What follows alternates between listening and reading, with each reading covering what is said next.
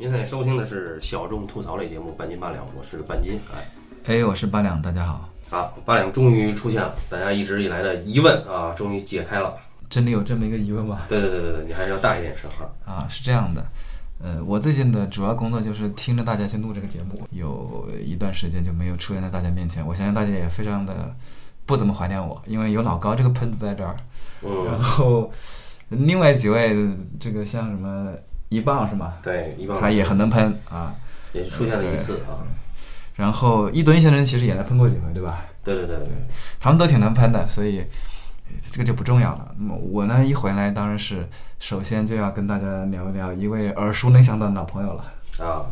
就是一般八两出现呢，就是没有什么新鲜的啊，通常就是日本片啊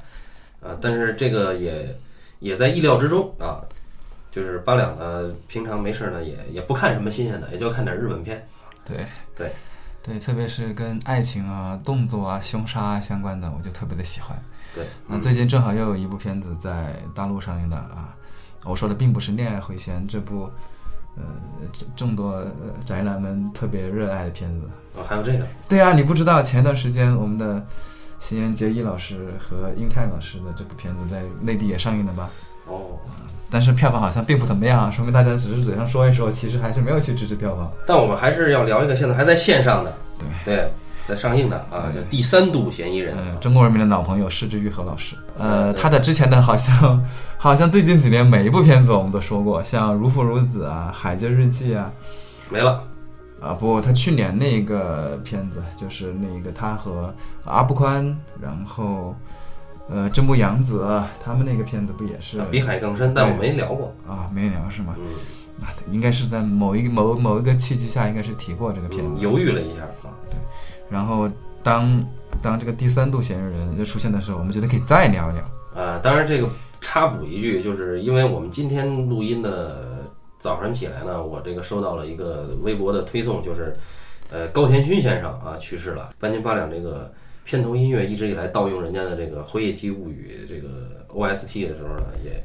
也是表示一下我们的衷心的悼念啊。《辉夜姬物语》还是我个人的呃动画片的至少是十佳里面的啊。嗯，然后为了纪念这位，哎，就是当然八十几岁可以了，可以了，对对可以了。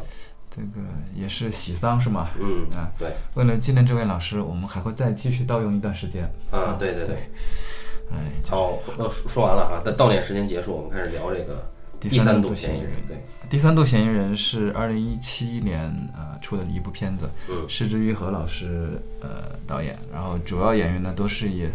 呃大咖，大咖，而且是跟他有过合作的，像富山雅治是在这部影片当中饰演律师这个角色。嗯那嗯么他之前和我们的导演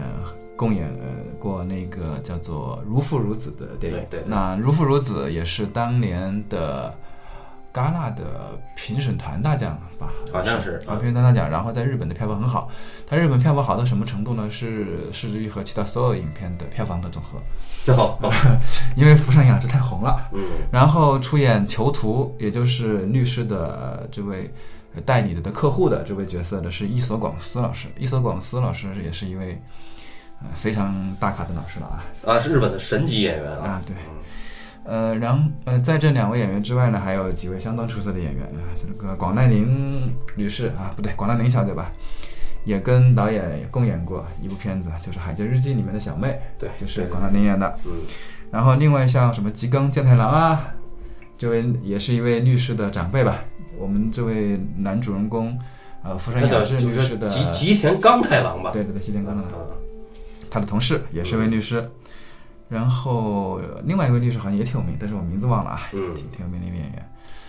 嗯，影片呢是在去年的金狮奖去去过一次，啊对对对金狮奖去了一次，然后啥没得到，啊因为金狮奖的最佳给了我我是那个《水星物语》，然后年底的时候在日本电影学院奖是拿了很多奖啊，包括最佳影片啊，然后对嗯导演好像也拿到了吧，就是还有好几个角色，包括伊索广司的男配好像也拿到了。就是得到了不少的奖项，能够到内地来很不容易啊！我们施之玉和老师第一次在大荧幕上跟那跟朋友们见面了，果不其然，大家都就是我看的那场可能就只有，呃，平均年龄应该是在五十五岁左右，然后还是由于我去拉低了这个平均年龄，呃因为其他的在工作日嘛，工作日的时候都是一些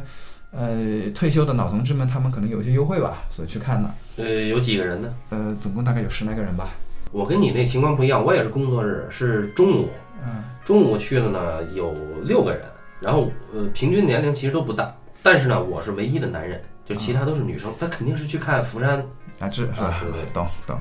那这这说明这个、呃、大家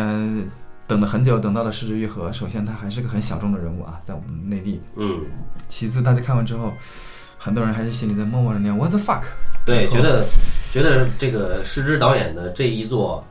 显得大师水准，有这个说法，啊，对，很多人是很看得很懵逼了。嗯，那么我的友邻当中也有给给给在豆瓣上打一星的，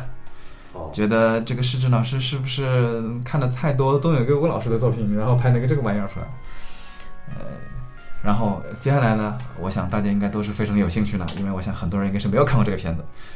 大家像大家应该是非常有兴趣，想要知道为什么会有这么极端的评价。那首先我们要说，极端才是我们讨论它的两极，才是我们讨论它的啊主要的原因。哎，对对嗯我们先讲讲这个故事，要不？因为这个故事其实很容易的我看这个故事其实也没有剧透风险，对吧？啊，没有你剧透不了它。那基本上呢，就是讲了一个，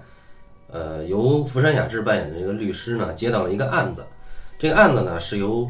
这个一个叫做三鱼的一个中年大叔啊，犯下了一桩命案。他呢，在一个食品加工公司工作。有一天，他这个加工公司的老板啊被杀，然后尸体被焚毁。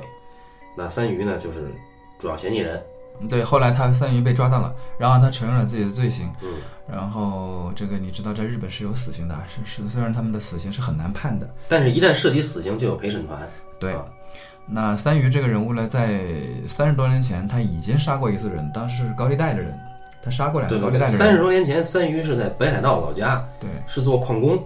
然后那个时候呢，大概是应该是一九八八一九八零年代中期啊。然后三鱼呢，当时是因为矿工的那个不景气啊，失业率高啊，然后高利贷非常的霸道。三鱼呢，当时就把两个高利贷全给杀了啊，杀了两两个高利贷的分子以后，他就被捕了。被捕的时候呢，就被当时的法官判了，没有判死刑，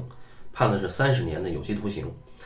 呃，然后我们这个案子就是现在现在这个三十年以后，三鱼放出来以后啊，他在食品加工公司把社长给杀了，然后并且毁尸灭迹，这个罪也是重罪。检方是要起诉以以以这个故意杀人并且毁尸的这个这个罪名去起诉他，那么基本上就是死刑的调调了。那日本的法律呢？日本平常的这个庭审是没有陪审团的。呃，当你决定判处一个人死刑的时候，那么这个时候才有陪审团啊。那么为了争取到这个陪审团对三鱼的这个非死刑判决吧，呃，有一个比较精英的中年律师啊，也就是偶像派的福山雅治大叔啊出场了。他叫他叫这个这个这个这个什么胜来着？众胜啊，众胜律师。这个众胜律师呢接了这个案子，他觉得这是一个看起来啊，这个案子是必输的，因为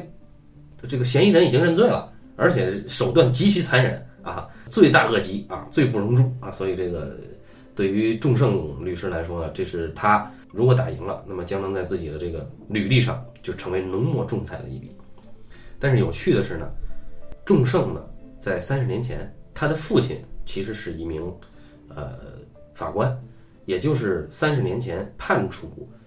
伊佐广司就这个三鱼的判处他三十年徒刑的是众胜的父亲，啊，由我们的这个乔爪功老师扮演啊。现在呢，就众胜接了这个案子以后呢，他觉得真相是什么呀？他不在乎啊。所以作为律师来说呢，最关键的是帮助被告打赢官司，所以他呢要争取的是不判死刑啊，甚至减刑。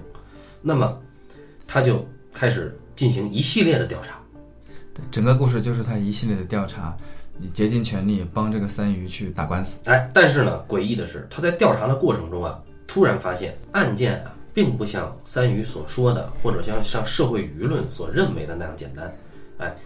这个时候先后跳出了好几个人，先是三鱼杀死的这个社长的老婆遗孀啊，他呢被指有嫌疑，在这个三鱼杀人之前跟三鱼有这个短信联系啊，那么短信联系的内容涉及到一桩密室。哎，这个好像是两个人有交易，所以这个老婆遗孀很可能哎涉嫌买凶杀人。那么这个就会成为众胜律师的一个逆转武器啊，就是说，如果是这样的话啊，那么他可能能减刑，因为主犯不是三鱼。这个时候，社会舆论开始向那个买凶杀人、这个奸夫淫妇这个结论上倾斜，因为社会都是很八卦的嘛啊。但是这个时候又出现了一个很有趣的转机，就是什么呢？这个众胜律师啊，他发现死者就是社长的女儿啊，就是由广濑铃演的这个小女孩。应该是十四五岁，她跟那个众胜律师的女儿实际上是一边一边大的。这十四五岁的这个女儿，被众胜律师发现，在他父亲死之前，跟这个嫌疑人两个人关系走得非常近，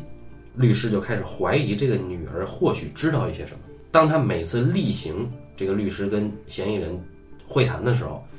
律师就跟嫌疑人通报了这个进度，这个时候嫌疑人就。好像有些失控，就是说这个不关这个孩子的事儿啊，你不要找他。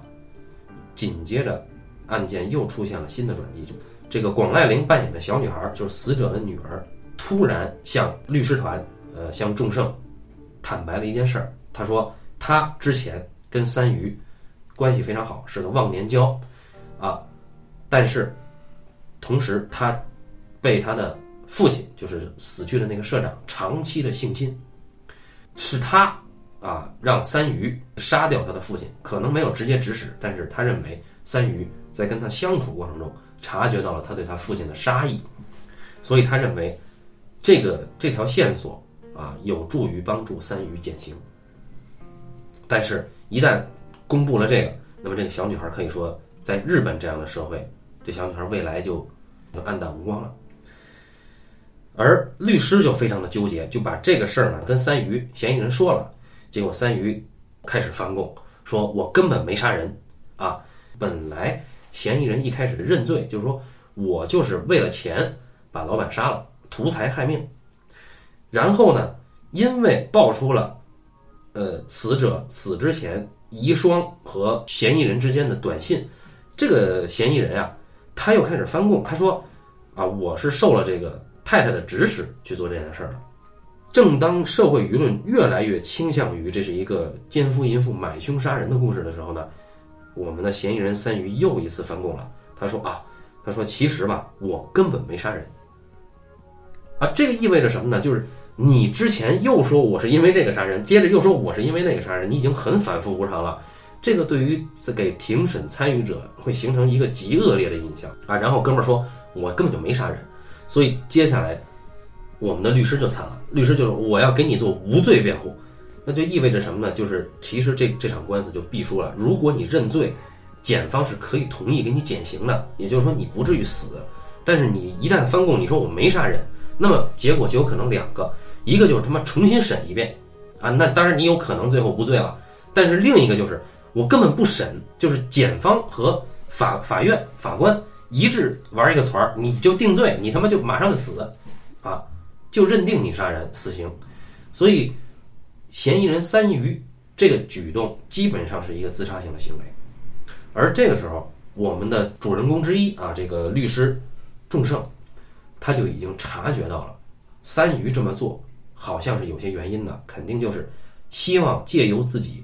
以死为代价帮助。这个小女孩避免掉即将要曝光的被性侵的丑闻，也就是以死去维护一个小女孩未来的尊严。那么，在经历了一番这个挣扎之后，律师决定帮三鱼这个忙，做无罪辩护的时候呢，呃，法官就疯了。法官最后说啊，你看我作为法官啊，我也是有个压力嘛，啊，所以这个就不用重新再审了，哈哈。那么可想而知，最后，呃，三鱼呢被判了死刑。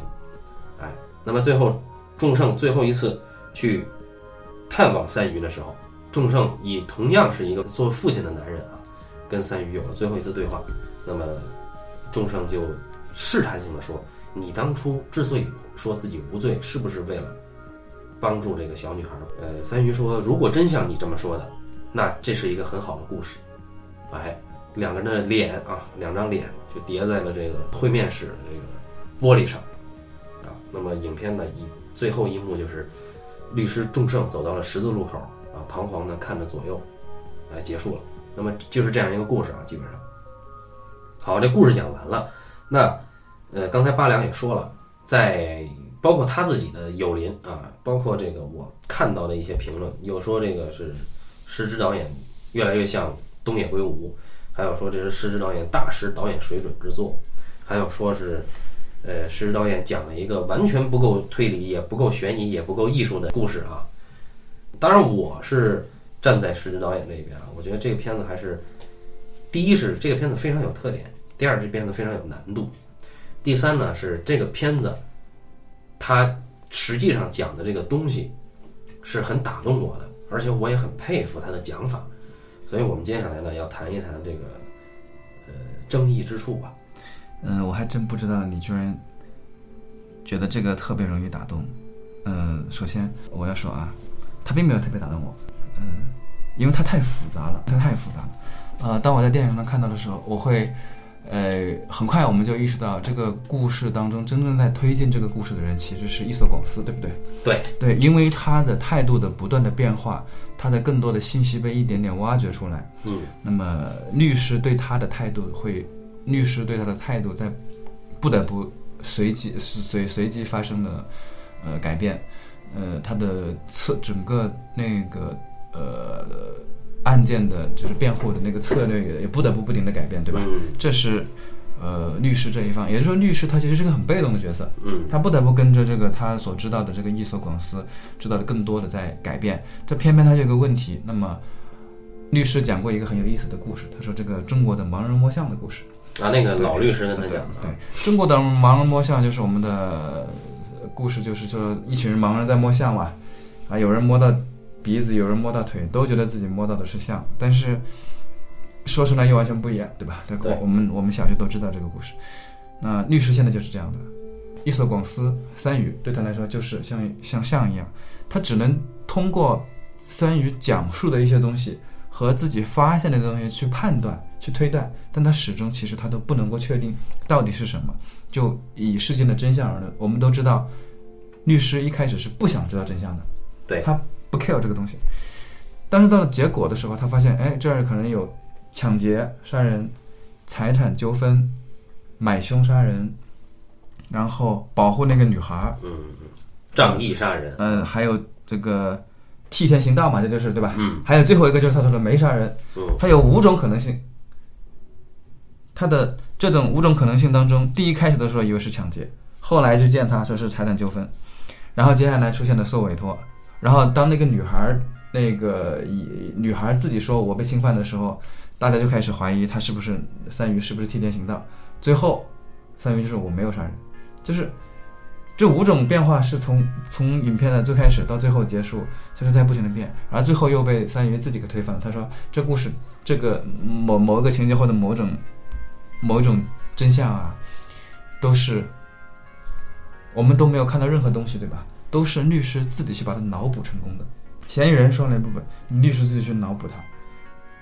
他只有他自己，这个故事里面只有这个律师是个代入者，因为律师就是观众嘛，他是代入者。而除了这个律师之外，所有人我们会发现，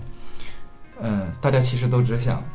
工作而已。我就认认真真做一件司法上的工作的事情。对于法官来说，对于检方来说，对于辩方另外两位律师来说，都只是工作而已。嗯既然这个人杀了人，我们就按照常理把他杀出去。也就是说，这个司法是很一个很有意思的东西。就是特别是我当我当我看到，呃呃，当嫌疑人在法庭上突然说我没有杀人，然后法官不得不召集检方和辩方，大家一起坐在小屋子里面开那个会，哎，大家都很懵逼，心想这怎么办、啊？大家想的是我们怎么样把这事儿给办了，而不是想就没有任何人想真相是什么。嗯大家都不考虑这个问题。我觉得这些东西是有趣的，以至于我有一段时间在想，啊，施菊和老师是不是黑的太过了点？嗯 虽然这黑的很过瘾啊，嗯，就是他，因为他太复杂了，以至于我有有时候觉得，嗯，你无法完全的跟进去，呃，因为他需要很多的思考，而他这种思考是完全建立在一种假设的基础上，一种需要你自己去补满东西的基础上。这跟他之前的片子变化确实是很大的，因为他之前的变化，之前的片子他，嗯，他也会有就是真相的不停的变化，对不对？啊，就像这《比海更深》那样，它里面这个阿布宽老师和他父亲的这个关系也是在慢慢变化嘛，他都有他有这样的东西，但他有到这个程度的，我觉得这就是很奇怪，对于他的一贯个人做的东西来说，过于奇怪了一点，你指题材奇怪吧？有点。就是他这种做法也很奇怪。我倒觉得做法还谈不上奇怪，就是呃，向来啊，呃，他的这个故事里面能够带领观众带入进去的那个人，都是那个被动的人。我是这么理解的哈。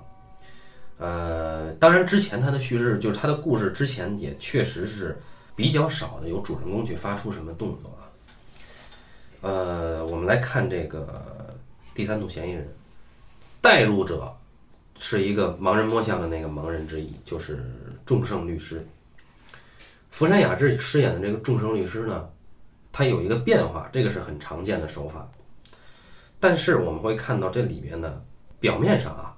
他却是通过伊索广司和福山雅治两个人的对话，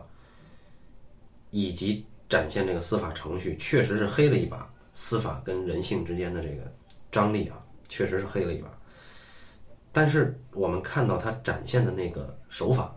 就是他背后的这个手法啊，依然是他一直以来用的这个家庭伦理。这里边有几个巧合是过分巧合的。第一是三十年前给三鱼定罪的那个人，正好是众盛律师的爹，而那个时候他爹的身份呢是一个法官，而众盛我们经由他爹的嘴知道，众胜曾经也想立志做一个法官。好。那就是说，众胜跟他父亲之间的关系，其实我们也看到了啊。当他他爹来了以后，他跟他爹之间的关系并不是很和睦，而且也有了一个，就是一旦你是法官，你儿子是律师，你有这种这种立场上的这种微妙的感觉啊。紧接着我们会看到，众胜自己呀是一个跟媳妇儿正在办离婚的一个中年的律师，他有一个女儿，也是正处在叛逆期的一个。十五岁左右的一个少女，而仲胜呢，跟他的女儿交流非常的少，基本上是不管的。唯一的一次是他女儿在外面犯事儿，哎，打电话让他爸过来帮他评这个事儿。他女儿的理由是这个场合律师出现对我比较有利。而我们发现仲胜跟他女儿之间那个相处啊，根本就不是我们能够想到的平常一个做父亲的对女儿的那种态度。可巧的是什么？可巧的是，嫌疑人三鱼他自己也有一个女儿。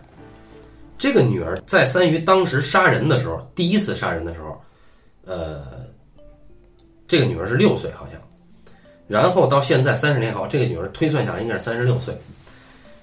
在这个律师走访这个女儿的时候，没有找到这个女儿，但是间接的听说这个女儿说她爸赶紧死了才好。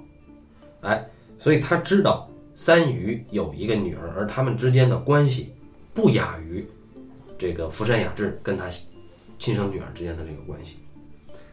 更巧的是，这个命案的一个直接关联者是死者的女儿，一个刚好十五六岁、十四五岁的这么一个少女。他发现三鱼跟这个少女之间的关系有一种类父女关系。那么我们就可以看出来，失之愈合。还是通过，我现在还没有想清楚，他是通过这个案件在讲一个中年男人的家庭关系，还是通过一个中年男人的家庭关系去讲司法？这里边可能没有那个没有那么严重的谁是本谁是末，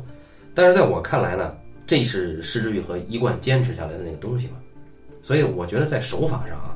倒没有说太过于跟以前有区别，只是在这个包装上，就这个事件或者题材上。失之愈合选了一个不太像他之前的作品，就很社会。呃，之前他那个无人知晓的夏日清晨，那个是一个社会事件改编的，那个片子是失之愈合直接介入社会，并且直接抨击这个现实的啊。在那之后，我印象中已经非常少见有失之愈合直接去聚焦到一个。这么写实的一个事件，尤其是一个司法题材，一个案件里，这个确实是一个跟以前他处理的，呃，对象不太不太一样的地方。所以对于大家来说，可能先入为主的认为啊，你这不就是反转吗？那刚才八两说了有五次，对吧？实际上，那么对于看惯了反转的观众来说，他就只能看得懂反转了。这我觉得争议之一就在这儿，所以原因还是，嗯，你觉得，呃，凡是觉得这个石之愈合像东野圭吾的，或者说打了一两星的这些人，是你自己本身的问题啊，这争议之一哈，我觉得是可以可以解决了。争议之二是什么？争议之二就是说，呃，就这个片子本身，我们我们说这个片子本身，石之愈合处理这样一个片子处理的好还是不好？刚才你说它复杂，你复杂的话，其实也说明了另外一点，嗯，呃，在这么短的时间里面，我们知道它的镜头是很慢的，对吧？它的镜头时长普遍是偏长的。对，呃，在这样一个镜头的节奏里边，他讲了这么多的事情，你看他讲了多少人物啊？呃，主要的人物除了这俩以外，他前前后后讲清楚了这些人的立场、个性还有关系的，还有得有七八个人吧。嗯，那这是很多了。那能把这么多人讲明白，这个关系全都讲得清清楚楚，这个就这说明还是很有功力的。所以他拍的其实并不差，我没有觉得他拍的不好啊。嗯，这是拍的，就没有什么拍的不好的原因。我我在看这个片子的时候，呃，除了最最中间有一段儿有一小段儿会稍稍有点出戏，就是在他和他女儿那段时间，就是重生律师、终身律师嗯和他女儿那一段的时候，稍稍觉得有点慢，有点出戏，因为我们会发现他跟他女儿这段戏啊，呃，从从嗯从你更有需求的角度上讲啊，他并没有完全介入到这个案件当中去，对吧？嗯他并不介入到案件当中去，他纯粹是只发生在终身律师这一个个体身上的一个一一一段，对吧？这个是很少见的。呃，但是他经由这个女儿犯的这个事儿，其实间接理解了呃嫌疑人的立场。呃，其实也没有那个了，其实也没有那么严重了，就是我觉得没有那么直接吧，至少是。那那肯定他会那没有那么直避免这个。你看他跟他女儿见，呃，第一次见，第二次见，然后这个又打了个电话，对吧？一共就这么几回，其实是很少的。呃所以在这一段的时候，我会当时稍稍有点出戏，啊、琢磨着这样会不会太工整了？因为我们一看就知道，呃，嫌疑人有个女儿，被害人有个女儿，林律师也有个女儿，对吧？嗯对，对吧？所以一看大家就明白，你想你干嘛还是挺能够明白的，就是想啊这么规矩吗？呃，特别是当中嗯终终身律师要去北海道的时候，在火车上打了个盹儿，对吧？嗯打了个盹儿，然后做了个梦，梦见了那个女孩和嫌疑人在一起堆雪人儿，对吧？然后接下来在梦里面，他和嫌疑人也出现在那个梦里面了，对不对？他也出现在那个梦里边。嗯然后后来他醒来，然后发现自己啊、刚才刚刚下车，就是，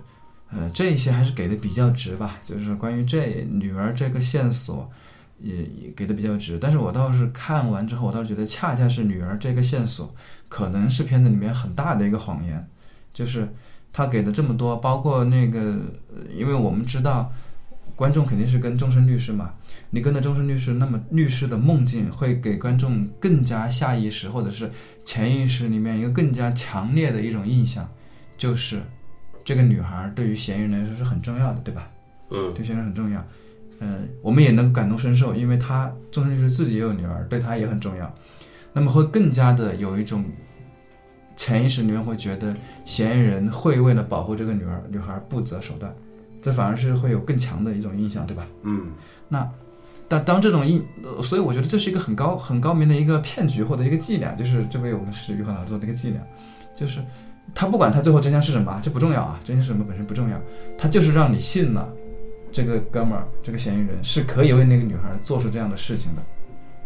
对，就是他在火车上实际上是拿着的那张明信片，对，哎，是信啊，对，呃，是他寄给，就是嫌疑人寄给他律师他爹的。对哎，当年的法官嗯当年你判我三十年啊，后来我我现在告诉你，我这个我已经改邪归正，跟女儿玩雪他说的是他跟自己的女儿玩雪嗯，啊。那个时候我们就看到，哎，律师做的梦真的是一个梦，就把被害人的女儿跟嫌疑人以及律师都放在了一个梦境里。哎，也就是说，这个时候我们可以确信，啊，律师首先已经认为被害人啊不是嫌疑人跟被害人的女儿之间一定有什么关联。对，而且他确认那个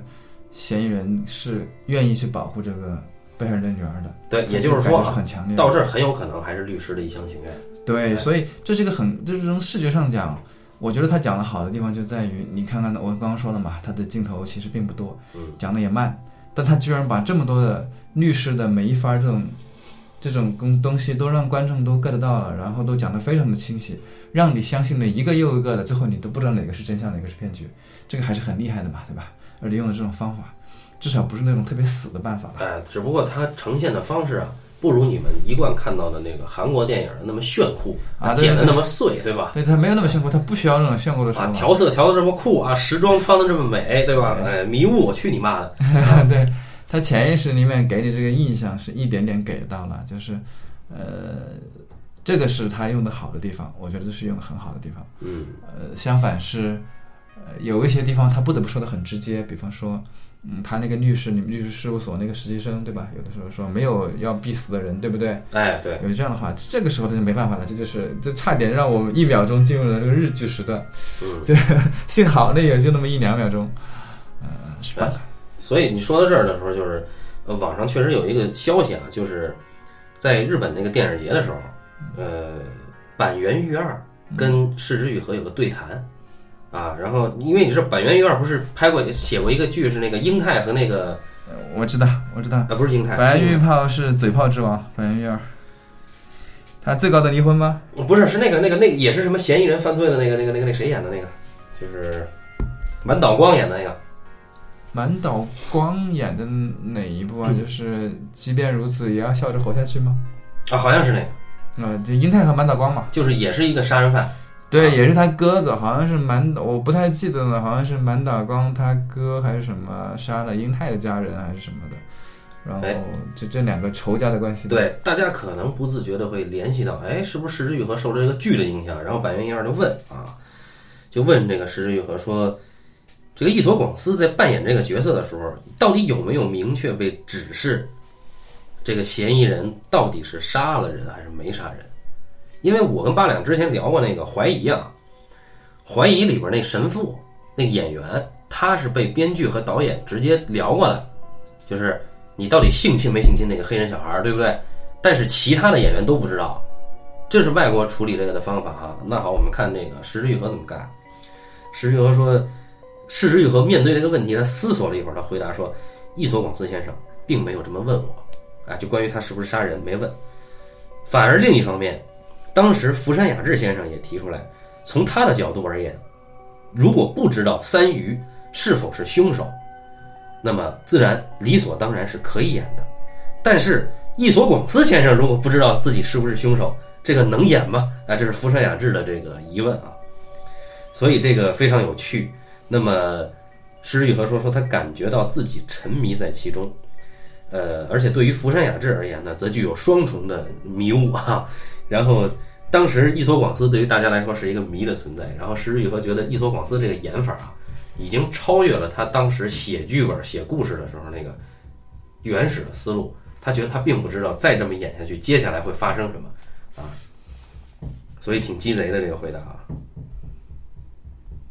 对，说明还是演员好啊。哎，也就是导演并没有明确的告诉大家，包括板垣裕二这个级别的人在问，导演还是没说，就没说哎，我我没有跟，因为一旦导演说了，就说我当时跟伊索广司说你杀了还是没杀，那就等于真的把这个影片整个故事的答案定掉了。但是石之愈和挺到了最后还是没说啊。我觉得他是很英明的，他不能说，他要说的话，就我估计可能楼上剁馅儿了。对，有可能。所以这个影片当中，失之愈合的那个伊索广司的很精彩，他那一块儿就是完全完全碾压了，完全碾压了偶像大哥。对，偶像大哥不太行啊，跟他比起来，偶像大哥都急了，急眼了，我看他最后都。但是伊索广司老师是不错的，呃，这这他这个角色本身也是有很多的不确定性。嗯。那呃，在这个过故事当中，我在看片子的时候，我就一直在想，我说，呃，对于我们呃做这行的人来说啊，可能会可能会觉得啊，这样的角色真是很棒。对，我们也要弄一个这样的角色出来。但是对于观众来说，这是一个很痛苦的事情。观众又有一种特别强烈的想要知道点什么东西的，对吧？不是观众他他想要一个答案。观众是必须有，你包括在那个，他是掏了钱的，包括在日本，日本的日本的网友们就就有很多的意见，就对这个片子意见很大，就是说到底最后是个啥呀？你到底是本格还是社会呀？你能告诉我答案是什么？对对对，这日本人的奴性思维啊，日本人就一定要知道个答案啊，所以在日本的那个评分网站上，这个片片子评分就不够不不怎么好，大家都说啊演的不错，但是我啥也不知道啊，我看完最后，啊这个你看啊这个是很好的，我觉得。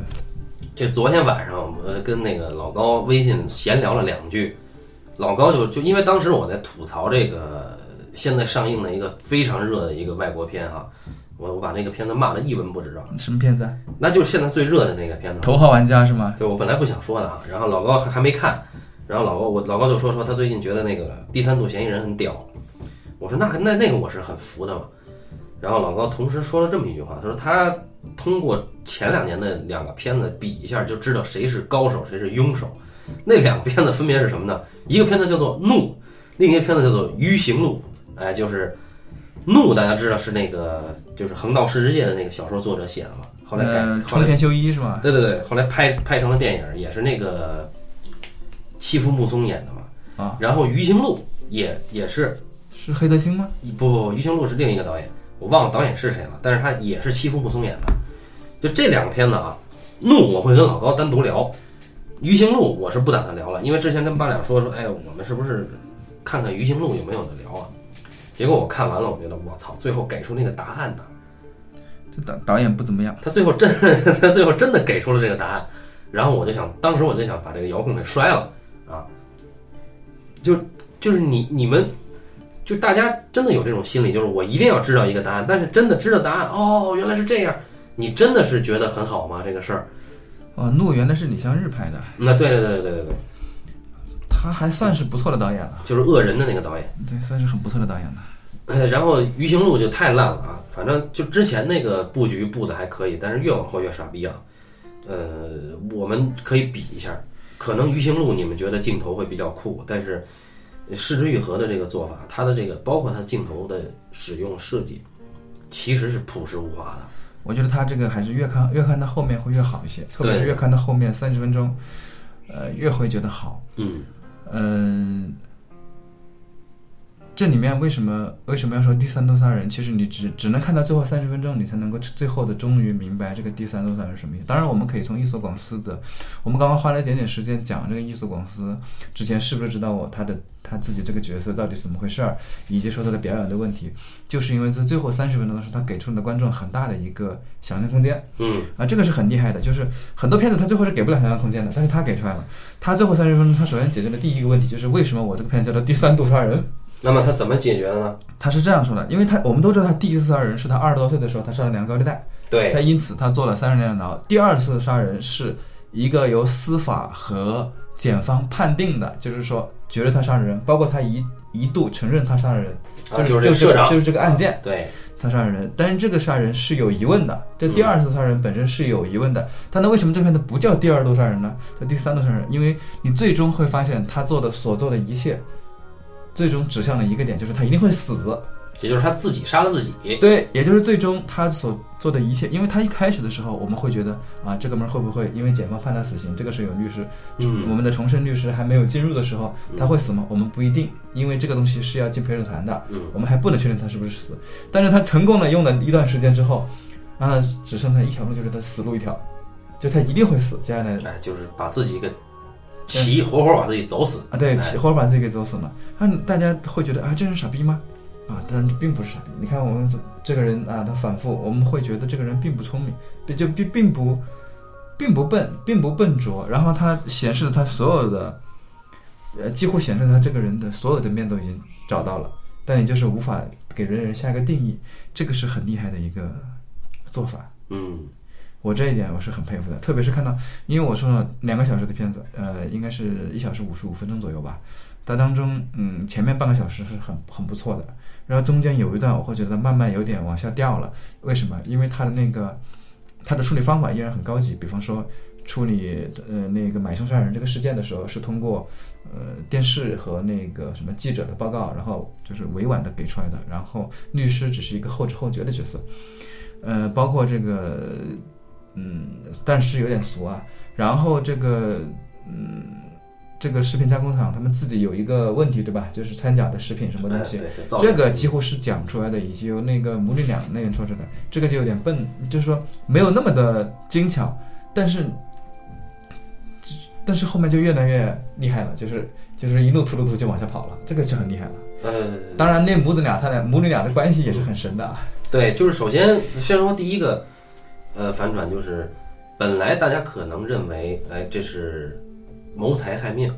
后来又发现啊，可能是因为自己被解雇怀恨而杀的啊，然后接着，哎，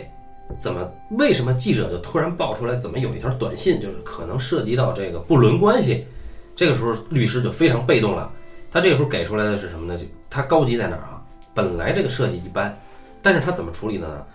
首先还是一个日常的律师和这个嫌疑人之间的会面，然后律师就问你跟记者说了什么，对吧？你这时候就发现，我操，一索广司就显得很无辜的样子啊！我说我是说了啊，对，我是跟他说了，是我说的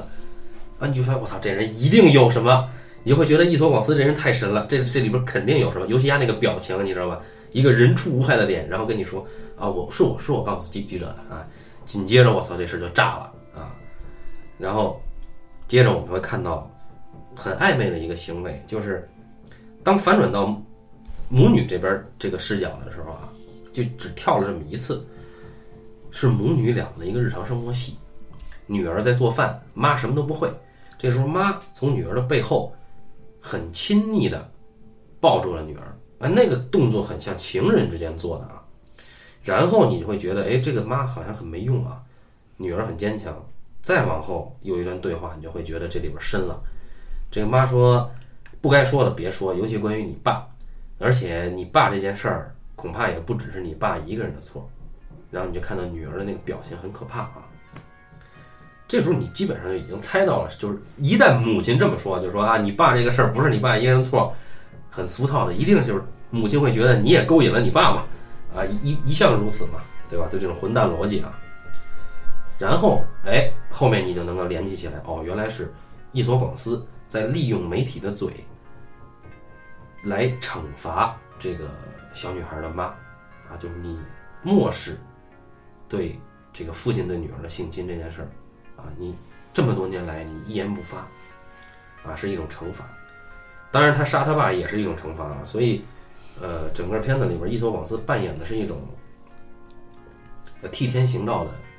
一种对，偏偏是我们自己脑补的一种替天行道，还哎，还是不是真的，我们还不知道。就比方真不知道，就比方说这个女孩她是不是受了性侵这个事儿啊，她拍的很虚的，她没有任何实质的东西。嗯就是我们在看到那个女孩跟律师团，就是辩方律师在说话的时候，她说她可以说，她呃，她说有这么回事儿。那辩方律师问的很细，就是说，如果你要上庭说这些东西，那法官到时候法官和检方会问的特别的细，所有的就是什么时候开始的，有过多少次，有什么证据，他都要问的。女孩说可以说，但是我们要注意，因为后面没有说，所以这个东西是没有实证的。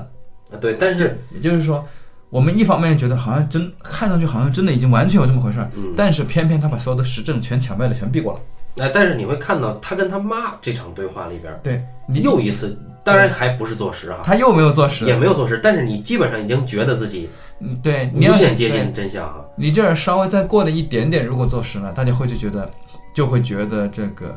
呃，三鱼的这个替天行道就坐实了，但是你一旦这儿没有坐实，三鱼替天行道又是可以可以被推翻的东西就。你可以解释，就是你爸那事儿也不只是你爸的错，他他有可能是别的事儿，哎，对呀、对吧？对呀、也可能是别的事儿，比方说他食品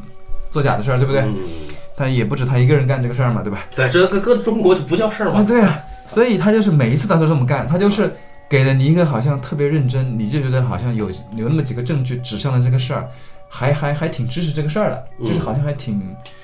好像三鱼说的是对的，好像律师可以信这个事儿呢，但是又发现没有实证，一没有实证就可以被推翻，又换了下一个，对，然后次次都是这样，到最后这个律师就懵了。律师本来是一个我一点儿都不想要真相的人，到最后只有我一个人想要真相。哎，所以你看，律师到后边他有一个不是梦境，但是他脑补了一个画面，就是三鱼和小女孩儿两个人都沾血了对，啊，就是那个时候你当时你就是谁杀的这个社长，真的不重要了。呃，如果是三鱼杀的，那我们有一套解释；如果是小女孩杀的，三鱼现在做的依然合理。结果最后更牛逼的是，当律师自以为三鱼替天行道，他很感动啊，佩服，同时帮助三鱼真的去做了无罪辩护之后，律师问三鱼，三鱼的答案是：如果你真是像你说的这样，那么它真的是一个好故事，但是真相未必是这样。我靠，那也就是说，很有可能两个都不是。是很有可能，其实仅仅是一次，真的只是一次抢劫杀人，或者真的是个冲动都有可能。嗯，就是并不是说我们后面推翻之后，前面的相应的推翻了。你推翻了第五个，没准第一个还能用了。对，因为在案件的时候，就是有一个很很可疑的，就是在律师试图帮他做减刑辩护的时候，影片刚刚开始不久，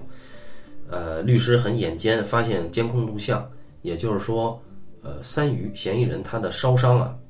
是因为捡钱包，对吧？捡死者的钱包。但是如果你是为了图财的话，你怎么可能在把死者烧毁尸体之后，正烧着呢，你去抢那个钱包？对呀、这就是一开始他推翻的原因。对对对，这个事儿，所以这个捡钱包到后面你就会发现哦，有可能是他故意给大家一个感觉是他图财，然后这个烧伤可能是没有办法，就是被烧伤了。对哎，但是依然不能坐实，还是不能坐实啊。对，嗯，这这个是，嗯，你发现没有？就是我们的施之玉和老师啊，他本质上，我觉得他应该是一个持悲观主义或者是，呃，这样的人吧。嗯，司法本身是一种绝对性，对吧？他司法追求的是一种，呃，确定和决定的东西，它不可能有什么对，呃怀疑，不可能有什么疑惑，他是他主张的是一种绝对正义吧？啊，那么我们这位师之老师呢，他的想法就是，肯定是这个东西事实上不存在这个绝对正义这回事儿，嗯，因为本身它本身你就不存在一种绝对真相这种东西。既然不存在绝对真相，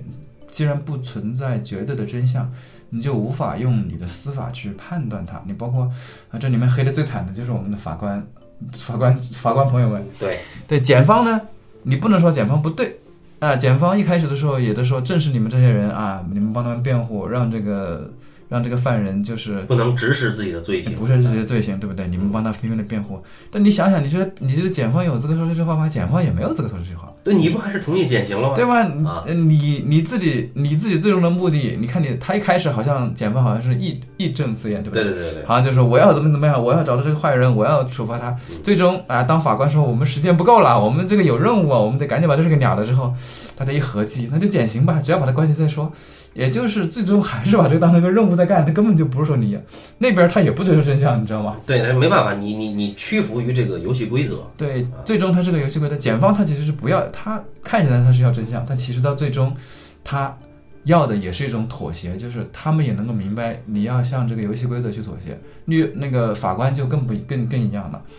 那你看到法官、检方和辩方大家坐在一起，大家像谈生意一样谈这个事儿，你就明白他们要的。表面上是一种什么追求某种某种正义什么的，它其实也也也也就那么回事儿。当然，这种戏在美剧里面太多了啊，就是这种法律戏啊，但是美国人这种东西跟我们东方人看，其实还是有点不一样。就是这种这种不一样体现在哪儿呢？就是对美国人的这种东西，他有的时候他可能不是这种，还不仅仅是游戏规则的问题。就是我我自己感觉还不仅仅是游戏规则，它可能更多的要涉及到，因为因为美国的社会它它它还有两个主要问题嘛，它一个是宗教问题，一个是种族问题，对吧？嗯，现在性别问题，对对，它可能很多要涉及到这几个问题，要要要去去从，但是这个片子里面这些不涉及，对不对？它这纯粹就是种官僚机构，国官僚主义了。呃，就是这里边儿呃，你你看那个《罪业之奔》里边儿啊，那个巴顿芬克那哥们儿啊，那那个做无罪辩护的、做减刑辩护的时候，这种麻木的老油条的状态啊，但是你会发现，哎，其实美国的大多数片子，从《十二怒汉》开始，他还是信仰自己这个司法体系的。啊，对，我觉得他们是信的，他们觉得我我操，我这个司法体系确实是牛逼的，只不过啊可能会出现一些什么问题，但我们会努力规避它。也就是美国人还是一个天真向上的。哎，但你看这个日本最牛逼的编剧啊，三谷幸喜老师早期一个作品叫《十二个温柔的日本人》，这个片子根本就他妈那个时候日本还没有陪审团制度，然后他写了这么一个把十二怒汉的情节搬过来，但最后彻底推翻了这个司法，他最后是人情人向善的这个本能，帮助大家做出了一个最好的决定。哎，就是人情人伦是大于这个法理的，所以在失之愈合刚才这个八两说这个东方的思维啊，我们会看到，哎，即便是一个司法案件、司法的这种庭审过程，即便是一个呃所谓的有一些悬疑色彩的故事，但它依然是东方的处理方式。你看，律师之所以到后面能够同意帮助嫌疑人去做无罪辩护，这其实是违背了他的律师职业的。理性的，对吧？对。那他之所以这么做，还不是因为律师自己体会到了自己跟父亲的关系，体会到了自己跟女儿的关系，他才最后能够这么做。就是说，这个律师其实也并没有完全的尊重你这个律游戏规则。对，所以一切还是人伦，人伦还是大于情理，因为你所做的一切推断都是人情的。对你，包括那个最后。三方坐在一起私私聊啊，在底下私聊。你给法官，你体谅一下法官。对你互相使了个眼色，大家马上就明白了，到底还是人情啊。哎，对对对，尤其是你看众盛律师的前辈，就是那个老老律师啊，老律师前身还是一个做检察官的。哎呀，老油条了。所以大家互相之间妥协的特别快。那最终妥协的结果，无非就是让这个让这个囚犯三宇求仁得仁挂了。那。那三鱼也是死得其所啊！你看他接受审判的那个，所以这就是很高级的地方。那个拍法，对，所以这是个很高级的地方。很多人看完这个片子之后，看完整个出来，心里会想：What the fuck？他到底讲了个啥？到底不明白。其实很多人是不明白的。但其实我们知道，他我们的这位是玉和老师讲了一个很好的东西。这就是相对来说，再看看我，我也拍那个片子，大家看完也心想 What the fuck？但是再仔细回想，觉得还是 What the fuck？这就是不一样的地方，就是人家看起来好像还讲的还挺散的，好像东一榔头西一棒子，对吧？你一会儿他又想讲他的他有女儿，一会儿讲他爹，一会儿想啊犯人也有个女儿，一会儿想嫌疑人还有妻子女儿，就是他好像看起来也很散，但是你仔细一看，哎，他其实讲的最终他其实一个事儿。他始终就只围绕着这个律师和嫌疑人这两个人在讲，你包括他，他们有中间应该是呃私底下见面应该是见六七次，对不对？嗯。啊，每一次见面都会有新的推进，故事呃发展都是围绕这两个人推进在做故事，然后再再再再发展。嗯，虽然这个有点绕啊，就是围绕他们什么东西的多一点绕，嗯，但是这个做法，嗯，我是很佩服的。这种能够，因为有很多的，我看其他的一些评论说。说他好像做的不如之前的顺手，我觉得不是顺手不顺手的问题，不是说他跟之前的片子的质量上有很大的差异，或者说他做不到像啊如父如子或者是呃海街日记那样的举重若轻吧，啊，那仅仅是因为这个片子有些东西比之前的东西重一些啊，但是在这个片子在这个类型也特别是在讲一个杀人案件的这种故事当中，他已经。做到了很高级别的举重若轻了，就是你要想让他做的这么不留痕迹，嗯，是很难的。这个片子里面导演的痕迹其实没有那么的重，嗯，看起来有点重，但其实其实没有那么重。呃，其实你在在拍摄在完成上，它确实没那么重。对，嗯，他没有特别刻意的去去就是强调那些东西了，更多的还是靠着这个故事本身在走了。我觉得他确实有变化，就是。呃，早期包括中期的一些片子啊，呃，我个人感觉它更多的是受到纪录片影响，然后去做这种家庭伦理的这种东西。呃，但是到了这儿，我觉得可能是一个节点，就是他在转变成我真的专注于去讲这个故事，因为我在我看来，呃，这个故事在叙事技巧上其实痕迹比之前的都多一点。那当然，当然，这片子威尼斯给了政治正确的那个啊，那个水平哈，那政治简直太正确了。呃，没有给他，我觉得没给他也没关系，因为这片子我也并不觉得它是好到一个能够能够拿欧洲三大的一个一个水准。但再怎么说，呃，对于《失之愈合》本身来讲，这是一个超越；对于呃，他很不容易。他你想想看，他之前那几个片子，最开始从无人知晓那块儿开始啊，他是他还是以记录现实为主，对吧？呃他上次去威尼斯是《幻之光》，是大概是九五九六年，很多年的，那是很多年的。那从那个时候开始拍到现在，那，中间特别是他有个很大的区别，我觉得是从他拍《奇迹》那个时候开始的。嗯就是在《奇迹》之前，他没有被人呃要求说我要给让你拍个命题作文之类的。他其实在之前是没干过这事儿，对，然后干了个命题作文之后还干得不错，干得不错之后一下子就好像是让他更有信心去做一些跟之前不一样的东西。嗯或者是比之前更难的东西，于是又有了如父如子这个题材。这个题材在在欧美可能会更加容易一些，但是在日本其实比较少见，对吧？嗯，都比较少见。结果他又成又做得很好，然后就有了《海街日记》，然后就是呃《比海更深》这片子，就是。但是《比海更深》呢，它是我觉得《比海更深》可能是走到了一个死胡同里面的，因为《比海更深》它讲的东西本质上讲并没有就可以不讲，对它这个东西是可以不讲的，你讲团地，对吧？唐快世纪，讲团地的之前的生活，讲那些东西，它本身它这个东西讲的，你要说讲过去的呃一段时光，他肯定过去一段时光，然后讲这个日本家庭的话，又不如《海贼日记》讲得那么舒服，啊、没有没到没到那个就是没有到那么的是就是放松的程度，嗯就没有那么放松。然后就突然拍了个这，我就觉得很怪异，就觉得呃好像不如之前的，也看不出他之后想要干嘛，就有点像走到死胡同这种感觉。特别是《比海更深》的结尾，那是个很尴尬的结尾，其实就是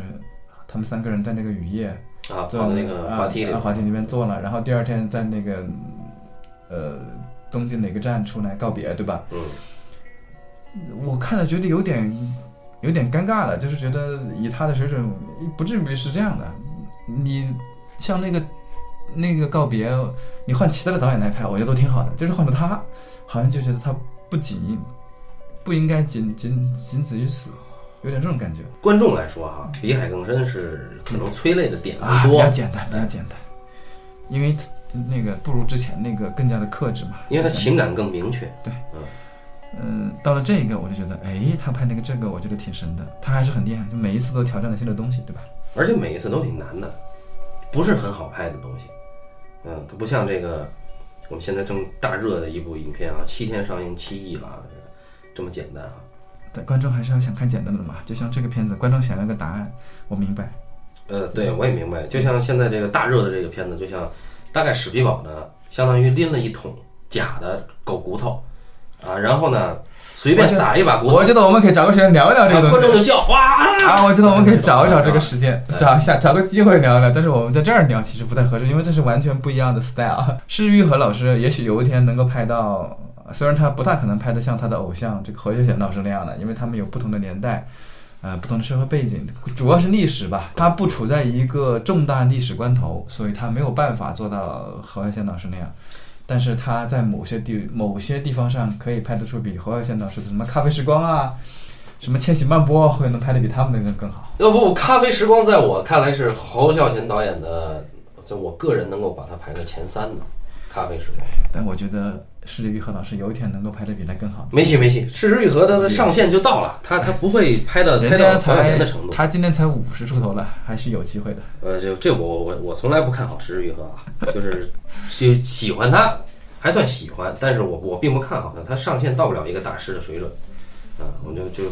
那我们就拭目以待吧。对，反正我们就就大概啊，大概谈了谈我们对这个片子的看法，以及我们对现这个片子产生的争议的一些看法。那可能有些，我们很多人人不喜欢这个片子，归根到底是因为我们受到的教育和我们现在的这个史历史观的不同。我们受到的一种意识形态的东西，告诉了我们有一种东西叫做绝对思想，对吧？呃我们的意识形态告诉我们有一种东西叫做绝对思想，司法就是绝对思想的某种体现。但是这个故事告诉我们的司法，它并不是种绝对思想我觉得这句话呢，我们就不用再深究了啊。啊哈，我们不要深究。对，很多人无法接受它，其实有这个原因很正常啊啊，很没关系可以理解。对对对对对，就你别乱评论就行了啊。好，那么这个这期日本电影啊，这个这就就到这儿吧啊啊，不能再说了，再说就完蛋了。啊！感谢大家收听这一期的半斤八两，再见下期再见啊。